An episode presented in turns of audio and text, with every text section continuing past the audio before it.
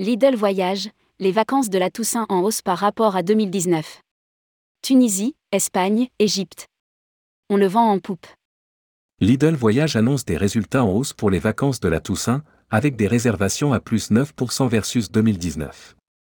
Rédigé par Céline Imri le lundi 10 octobre 2022.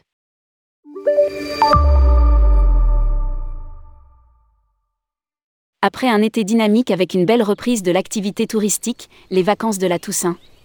Du 22 10e au 7 novembre pour toutes les zones, chez Lidl Voyage affiche une tendance à la hausse, plus 9% versus 2019. Les destinations moyen courrier avec un bon rapport qualité-prix arrivent en tête. La Tunisie rencontre le plus de succès, suivi de l'Espagne, l'Égypte, la Turquie et la Grèce. Précise un communiqué de presse. Le panier moyen global s'élève à 1802 euros contre 1502 euros en 2019, soit une hausse de 20% qui s'explique notamment par une augmentation des prix causée par la hausse du prix du carburant et des taxes.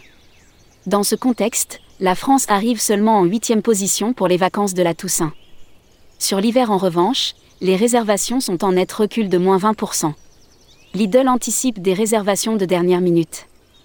L'agence annonce la prolongation de son offre coup de pouce jusqu'au 31 octobre 2022, réduction jusqu'à 350 euros.